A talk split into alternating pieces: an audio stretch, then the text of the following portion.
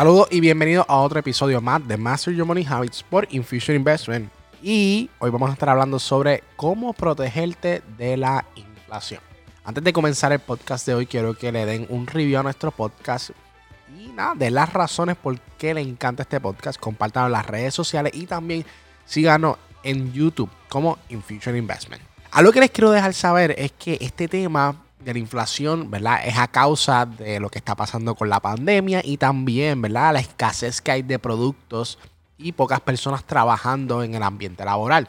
Algo que está creciendo muchísimo es la inflación de la comida y también de los productos. Le voy a estar hablando cómo te puedes proteger de la inflación con otros productos que te puedan brindar esa estabilidad una vez la inflación empiece a subir y entonces tu dinero está seguro, porque muchas personas empiezan a guardar dinero en el banco y esa no es la solución, incluso ese es lo, lo peor que puedes hacer.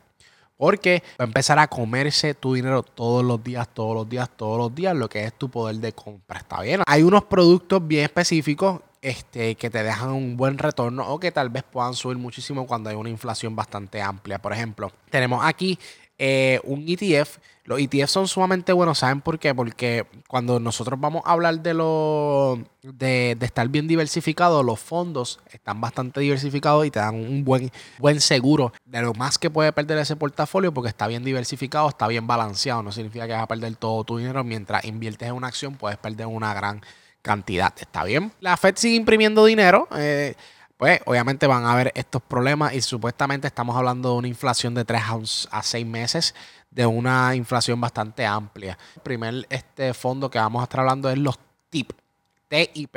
Básicamente esto es un fondo que compra y vende bonos. Muchas personas van a donde mí y me dicen, mira Víctor, este, quiero comprar, quiero empezar a tradear bonos, quiero empezar a comprar o vender bonos, pero la gente no sabe cómo comprarlos, cuál, cuál es la diferencia entre face value, cuál es la diferencia entre yield, maturity toda esa información que es sumamente importante. Ahora, el segundo es Mara. Mara es una acción de minería de eh, criptomonedas, ¿está bien? Básicamente se espera que suba bastante. Tenemos a DP o GLD, que básicamente GLD eh, son eh, fondos que cotizan con oro. Muchas veces eh, los inversionistas ponen su dinero en oro para hacer como un hedge a sus posiciones, ¿verdad? Para estar cubierto. Pero últimamente estaba hablando Goldman Sachs y Bank of America que el oro está monitoreando mucho al equity market en los pasados meses y no es un buen motivo para hacer hedge. Pero como quiera, es un, es un material precioso que han ido incrementando un montón y por eso le dicen que el mercado ha ido incrementando y, lo, y el oro también ha ido incrementando y por eso eh, muchas personas este, piensan que no es la mejor manera para tú hacer hedge. Como quiera, si hay un problema de inflación, yo creo que el oro puede seguir subiendo. Esa es mi opinión. Usted tiene que buscar su información a través de su asesor financiero. Tenemos a Bitcoin. Bitcoin y las otras criptomonedas son cosas diferentes. ¿Está bien? Bitcoin básicamente es como el oro digital. ¿Está bien?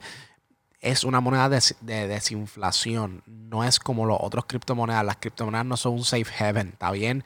Eh, básicamente el Bitcoin sí es un tipo de, seguro, ¿verdad? Para tus inversiones porque es una moneda de desinflación que tiende a subir bastante. O lo otro que puedes hacer es intercambiarlo con acciones de crecimiento o acciones de rotación. ¿Cuáles son esas acciones? Son acciones como Apple, como, como Coca-Cola, que tienen un beta bastante bajito y si el mercado cae, pues se va a quedar bastante estable o también pueden retroceder, pero quedarse estable. Al fin y al cabo, Tú lo que quieres es conservar tu capital o que incremente un poco durante esa inflación, ya que en el banco realmente no vale la pena y te va a estar comiendo tu dinero todos los días. Y eso es lo más importante cuando venimos a hablar de lo que es la inflación y cómo funciona y cómo trabaja. ¿Está bien? Eh, aquí tengo una, unas noticias para ustedes. Este, antes de acabar el podcast de hoy, que es bien, bien breve, para que solamente vayamos al grano, tenemos que en febrero las importaciones este, incrementaron 1.3 el precio de las importaciones, significa que ahora es más caro importar productos a los Estados Unidos.